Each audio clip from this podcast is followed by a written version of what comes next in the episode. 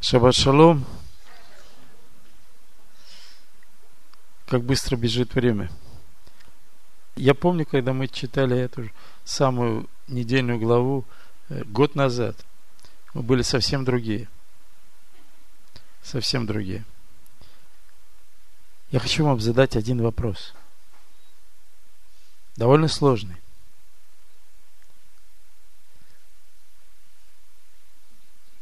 Я бы хотел даже, чтобы вот как бы разделить зал на две половины и у каждой половины спросить в отдельности. Как звали того человека, которого Господь сотворил?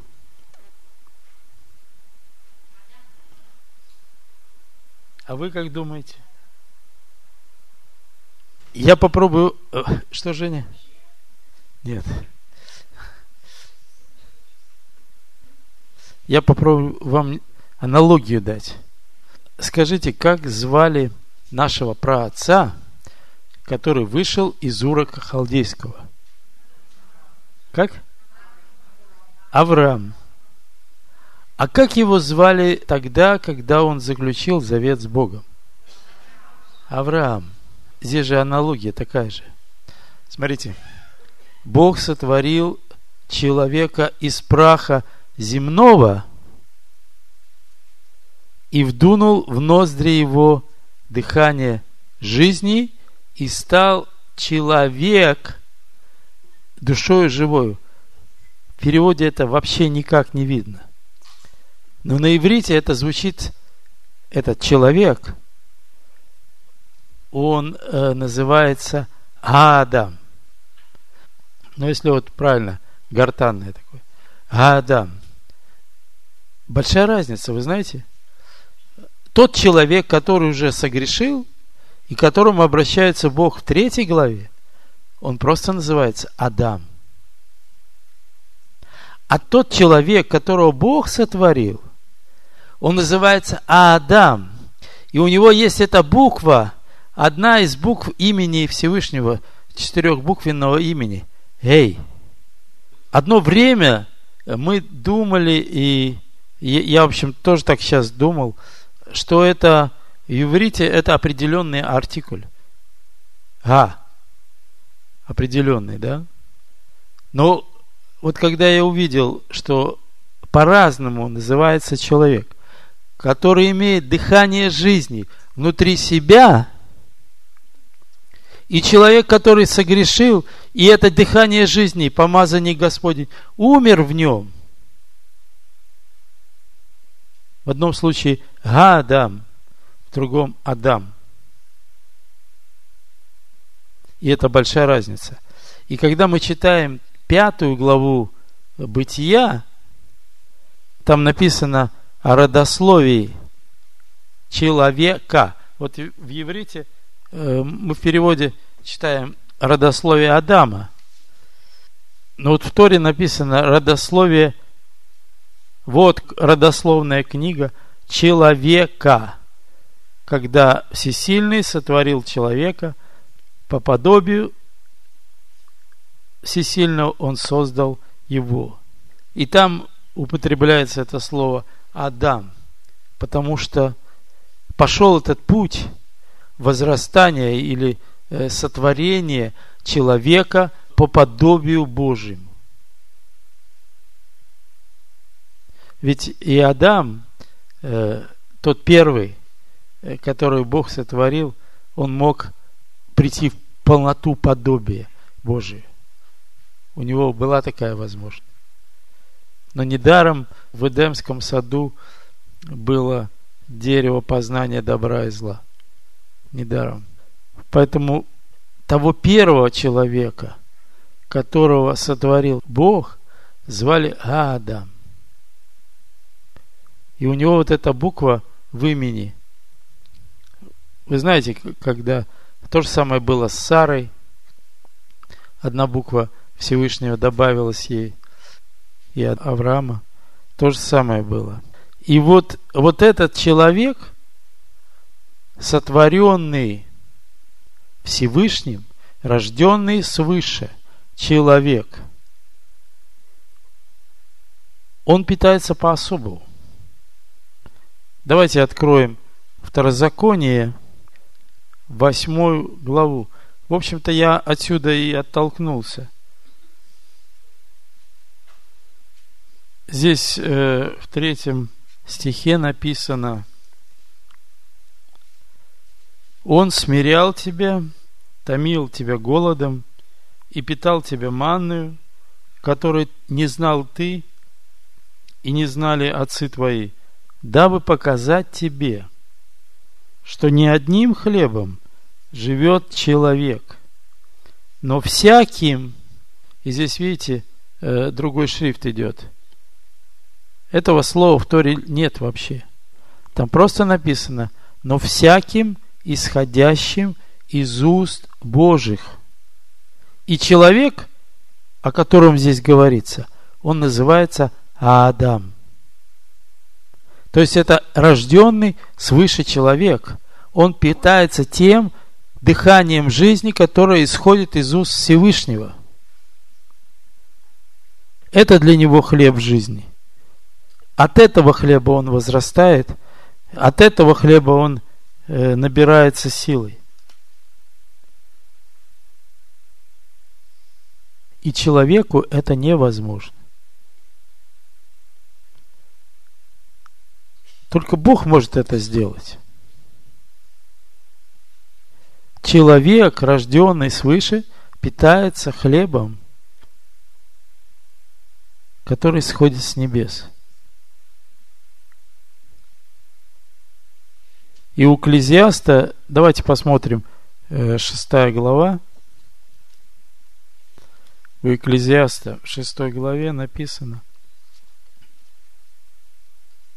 седьмой стих. Все труды человека для рта его, для плоти его,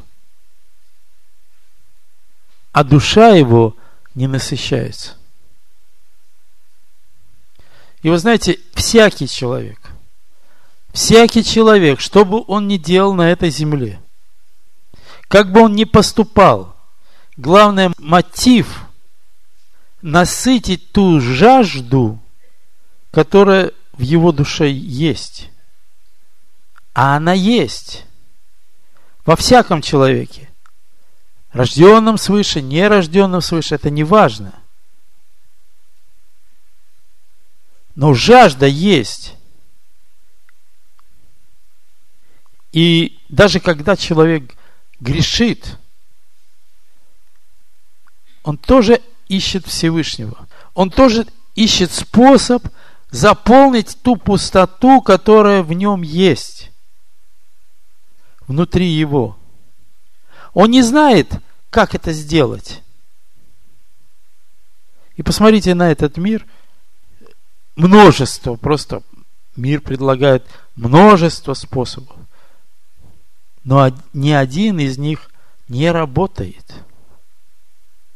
Потому что это все, это идолы.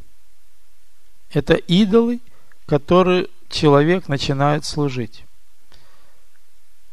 И только у одного Всевышнего есть сила, есть хлеб – которую он может насытить эту пустоту, наполнить эту пустоту. Вы знаете, у меня сосед есть под дому, молодой парень такой, и когда он появился у нас в доме, я смотрю, странный такой человек, довольно часто выходит из дому с металлоискателем. Знаете, металлоискатель такая, с наушниками, палка такая – я говорю, а, а для чего тебе? А я ищу монеты. Значит, он идет в лес и ищет, э, там же бои шли, Бикерневское лесу, да? Там всего, там расстреливали людей, вы же знаете. И вот он ищет монеты. Эти монеты стали для него идолом. Тем, к чему он приложил к сердцу слава Богу, в его жизни появилась молодая девушка, и вот он женился на ней, у них ребенок родился. И я смотрю, он уже с этой палкой не ходит. Ушел и дал. Но вы все знаете, что сейчас второе число, и в Верманском парке у нас проходит гей-парад. Это тоже один из способов человека заполнить ту пустоту, которая в его душе есть. И вот если мы сейчас откроем первую главу Римлян, я сейчас прочитаю там последний стих. За то, что они не заботились иметь Бога в разуме, Бог придал их превратному уму делать непостребство, написано. А вот 32 стих. Они знают праведный суд Божий, что делающие такие дела достойны смерти. Однако не только их делают, но и делающих их одобряют. Вы знаете, сейчас существует такая теория, как бы научное обоснование подвели под это дело, что для человека очень вредно ограничивать э, вот эти желания души. От этого приходит стресс, болезни, организм не получая того, что он хочет.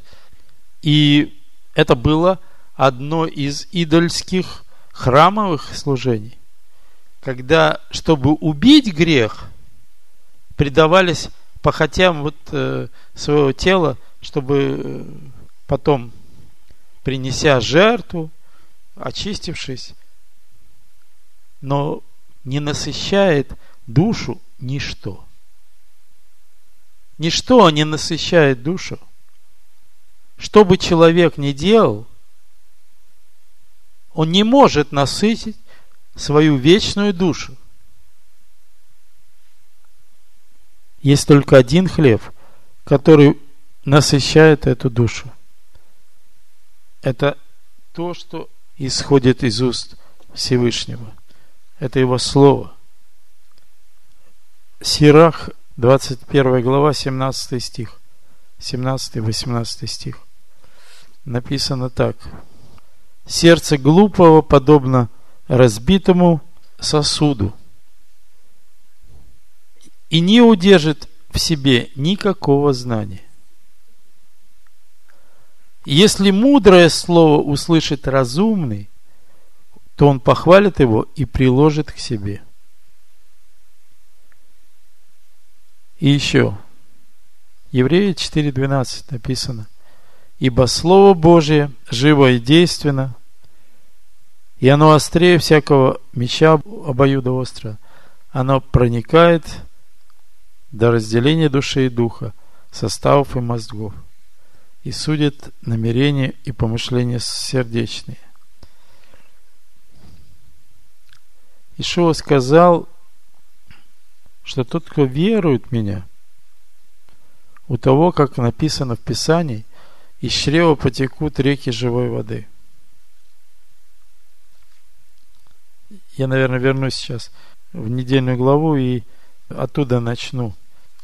Наша недельная глава, в частности, я хочу открыть четвертую главу, 21 стих. Написано, «И сказал Господь Моисею, говоря, исчисли и сынов Герсона по семействам их, по родам их, от 30 лет и выше до 50 лет, исчисли их всех, способных к службе, чтобы отправлять работы при скине собрания. И то же самое написано в первом стихе про колено Каафа, теми же самыми словами. Написано «Насо эт рош». На самом деле э, слово «исчисли» написано в 29 стихе, когда говорится про третье колено э, Левия, колено Мрари, там стоит слово «пкудей». Но слово «насо», оно означает «подними голову». «Подними голову». Вы знаете, колено Кафа носило внутренно скини, а колено Герсона, они носили покровы э, скини. Я тут э, приводил в порядок компьютер и вот э, нашел такое четверостишье. Скажи, куда глаза твои глядят, что видит пред собою этот взгляд? Пред ним ли небо голубое, или тучи небо кроют, или на славу Господа глядят? Вот когда Бог сказал Моисею, подними голову, а Кафа и Герсон, они носили э, священные вещи, и им даже смотреть нельзя было. И написано, что если они посмотрят на эти вещи, то они умрут. И Бог сказал в 18 стихе, не погубите колено племен Каафов среди левитов. Потому что если бы они прикоснулись или посмотрели, но на самом деле их ожидала смерть. Но на самом деле вот это подними голову, переведи взгляд вот с этих вещей, этого видимого, на небеса, на источник этой силы, на источник нашего служения. Переведи, чтобы люди не думали, что вот, вот, это, вот это есть святость. То, что они носят на своих плечах, на носилках, это только видимое. Так же, как вот э, тот э, змей, которого вознес Моисей в пустыне, он тоже был только образ того небесного, которому предстояло прийти на землю и исполнить то, что Бог ему повелел. И поэтому я сегодня говорю об этой живой воде. Давайте откроем Иоанна, 4 главу. С 5 стиха я читаю. Итак, приходит он в город Самарийский, называемый Сихарь, близ участка земли, данного Якова, сына своего Иосифу. Помните, в Египте Яков сказал Иосифу, я даю тебе участок, который я добыл мечом своим. Там был колодец Яковлев – Иешуа, утрудившись от пути, сел у колодезя. Было около шестого часа. Приходит женщина из Самарии почерпнуть воды. Ишуа говорит ей, дай мне пить, ибо ученики его отлучились в город купить пищи. Женщина самарянская говорит ему, как ты, будучи иудей, против пить у меня, самарянки, ибо иудеи с самарянами не сообщаются. На самом деле, вот эта, вот эта последняя фраза, она как комментарий автора идет. Потому что в разговоре наверняка этого не было. Понятно, что самаряне, они знают, с иудеями не сообщаются. Ишуа сказал ей в ответ, если бы ты знала дар Божий и кто говорит тебе, дай мне пить, то ты сама бы просила у него, и он бы дал тебе воду живую. Он дал бы тебе воду живую. Женщина говорит ему, господин, тебе и почерпнуть нечем. Помните, вот когда мы читали только что недельную главу, вот это насо этрош. Поднимите голову, посмотрите на невидимое, не на видимое, а на невидимое. Она говорит о воде, которая насыщает тело. А он говорит о живой воде, которая насыщает душу. То, что есть хлеб для души – Господин, тебе и почерпнуть нечем, а колодец глубок, откуда у тебя вода живая? Живая вода, вот это э, родниковая вода, вот так называется. Когда в этой же недельной главе речь идет о ревности мужа к жене, да, то исполняя э, эту заповедь, священник берет живую воду. То есть это должна быть родниковая или проточная чистая вода. в этом смысле живая. Неужели ты больше отца нашего Якова, который дал нам этот колодец, и сам пил, и дети его, и скот?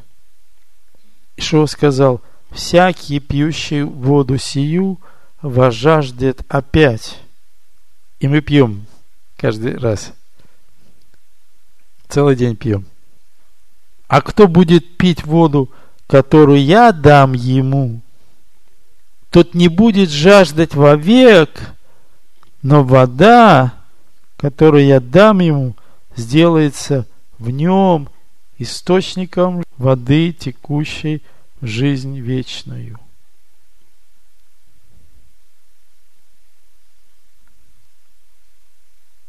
Помните, мы говорили о том, что когда Бог сотворил человека, то строение души человека, оно двойственное, состоит из двух частей. Там вот это Ваицер с двумя йод, это про человека, а Ваицер с одним йод, это про животное. И когда человек, Адам, согрешил, то он стал как животное. Тоже душа живая, но животная душа. Он потерял свою небесную составляющую,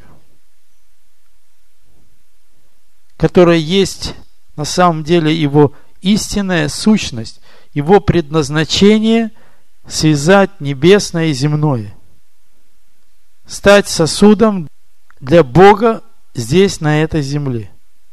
То есть человек не исполняет свое предназначение, если он теряет эту возможность быть сосудом Всевышнего. Для этого Бог сотворил человека на земле. Именно для этого. Но вот э, Библия нам говорит, что Бог сотворил все хорошо, весьма хорошо. И человека сотворил правым Адама. Но люди пустились на всякие помыслы. Люди пустились на многие помыслы. Какой смысл человеку, если он приобретет весь мир, а душе своей повредит? Он повредит своему истинному предназначению, смыслу своей жизни. Для чего он пришел на эту землю? Если он не исполнит то, что для чего он родился, то для чего он и жил?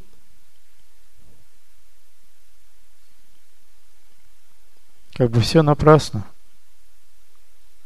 Если спросить человека, нерожденного свыше, какой смысл жизни, для чего он живет, то будет множество ответов, типа родил сына, построил дом, посадил дерево. Шестой, седьмой стих, 38 псалом. Подлинно Совершенная суета всякий человек живущий. Подлинно человек ходит подобно призраку. Напрасно он суетится, собирает и не знает, кому достанется то. Когда смысл жизни человека только в этом мире, человек питается как бы для себя найти оправдание и смысл своего существования на земле. Но вы знаете, я читал про одного известного актера, который гремел, которого все любили, и он состарился, инсульт, потерял речь, рука, нога парализованы. И он как бы никому не нужен. Приходит там в этот пансионат дочка от первого брака. И Ушел человек. И как будто и не жил.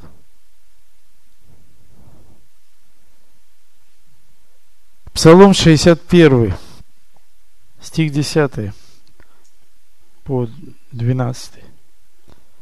Сыны человеческие, только суета. Это вот э, сыны человеческие, это сыны Адама. Того Адама, который уже согрешил. Сыны человеческие, только суета. Сыны мужей, ложь. Если положить их на весы, то они легче пустоты. Не надейтесь на грабительство и не тщеславьтесь хищением. Когда богатство умножается, не прилагайте к нему сердце. Однажды сказал Бог, и дважды слышал я это, что сила у Бога. сила у Бога. И когда богатство умножается, не прилагайте к нему сердце. В этом вся проблема. Знаете, в мире нет ничего само по себе плохого. Деньги это неплохо, но плохо сребролюбие. Плохо отношения. Вообще все события, которые происходят – вокруг нас, они окрашиваются только нашим отношением. В зависимости от того, как мы к этому относимся. Сами по себе они нейтральны. Все, что происходит, это для нас, чтобы выявить ту реакцию, которую мы являем на то или иное событие.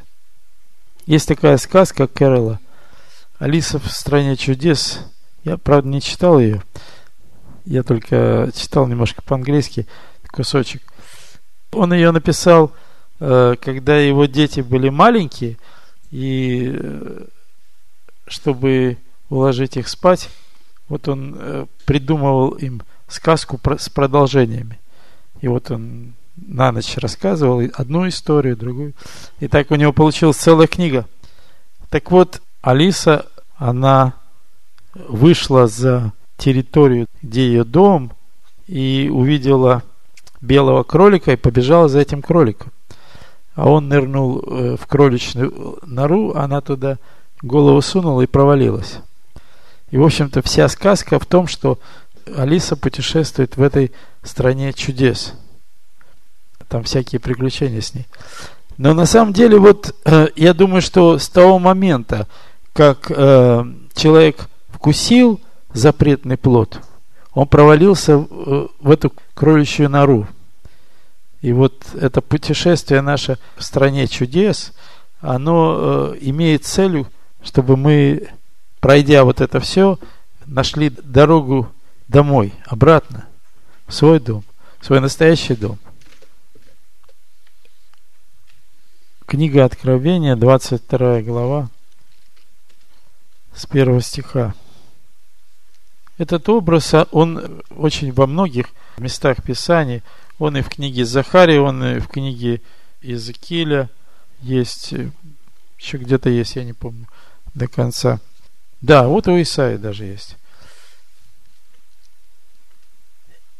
И показал мне чистую реку воды жизни, светлую, как кристалл, исходящую от престола Бога и Агнца. И среди улицы его, и по ту и другую сторону реки, дерево жизни, двенадцать раз приносящее плоды и дающее на каждый месяц плод свой, и листья дерева для исцеления народов.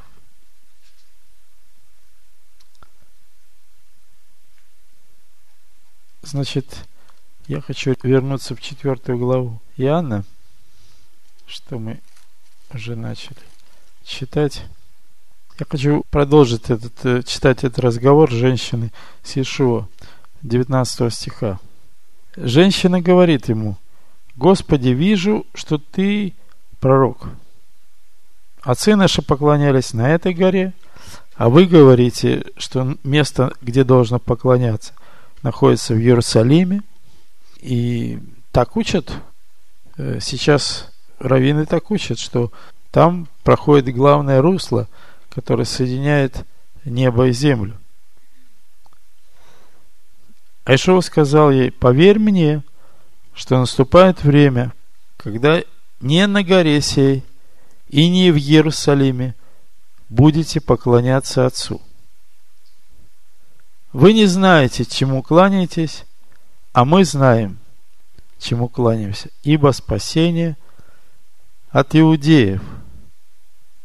Но настает время, и настало уже, когда истинные поклонники будут поклоняться Отцу в духе и истине, ибо таких поклонников Отец ищет себе. Бог есть Дух, и поклоняющиеся Ему должны поклоняться Ему в Духе и истине. На самом деле, каждый сотворенный Богом сосуд, каждый человек, рожденный свыше, становится вот этим руслом, которое соединяет небесное и земное, становится проводником его силой,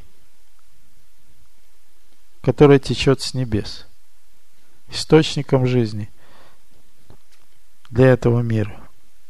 И Ефесянам 5 главе написано 17 стиха «Итак, не будьте нерассудительны, но познавайте, что есть воля Божья, и не упивайтесь вином, от которого бывает распутство, но исполняйтесь духом, назидая себя самих псалмами и словословиями – и песнопениями духовными, поя и воспевая в сердцах ваших Господу, благодаря за все Бога и Отца в имени Господина Ишоха Машеха. То есть все, здесь все правильно написано. Повинуясь друг другу в страхе Божьем. Это вот такой духовный тренинг. Назидать свою душу Знаете, что такое назидать?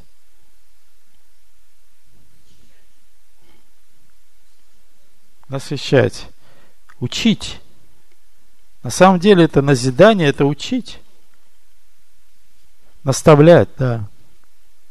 То есть это духовный такой тренинг, когда ты прокачиваешь вот это, очищаешь это русло. Оно есть в тебе. Но чтобы оно не засохло, чтобы оно не заросло тиной. Надо, чтобы оно была вода живая, текущая. Чтобы постоянно двигалась. Достаточно построить плотину, и в одной части водоема уже зеленью побежала поверхность воды. Зацвела. Вот в числах в 11 главе, в 25 стихе, там речь идет о том, Бог сказал Моисею, что возьми 70 старейшин, и я возьму от духа твоего и залью на них. 11 глава, 25 стих. И написано, и сошел Господь в облаке, и говорил с ним, и взял от духа, который на нем, на Моисее, и дал 70 мужам старейшинам. И когда почил на них дух, они стали пророчествовать но потом перестали. Вот чтобы мы ни, никогда не переставали, никогда не заграждали это живому движению Духа в нас, потому что эта жизнь течет. Это жизнь, истинная жизнь. Ну, может быть, я еще одну вещь скажу и, и закончу.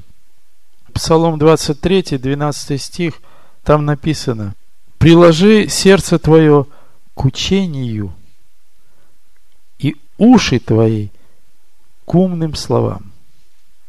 Так же, как та недельная глава, которую мы сейчас читаем, и книга, которая называется Бемедбар, пустыни.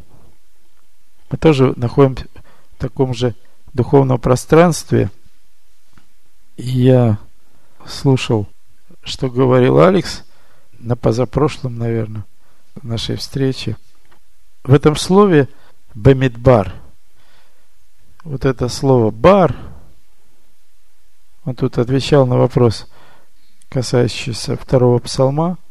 Так вот, есть такой чисто еврейский способ исследовать Писание, когда берется одно слово, а в иврите они очень часто составляются, то есть какой-то корень, и к нему много предлогов, различные окончания. Так вот, Бемидбар – это в, в пустыне, Мидбар – это пустыня,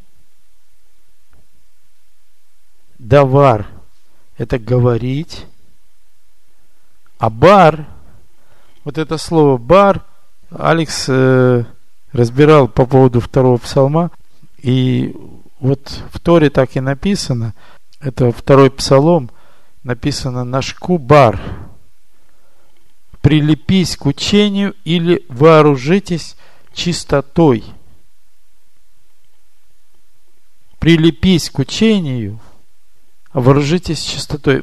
Помните, мы говорили, когда богатство умножается, не прилагай к нему сердце – приложи сердце твое к учению и уши твои к умным словам. 23 притча, да. Вот самое последнее. 1 Тимофея, 1 глава. Цель же увещевания, суть учения Торы, есть любовь от чистого сердца, доброй совести и нелицемерной веры смысл и цель учения – это есть любовь от чистого сердца, доброй совести и нелицемерной веры. Поэтому я хочу сказать вам, подними голову. Амен. Амен. Амен.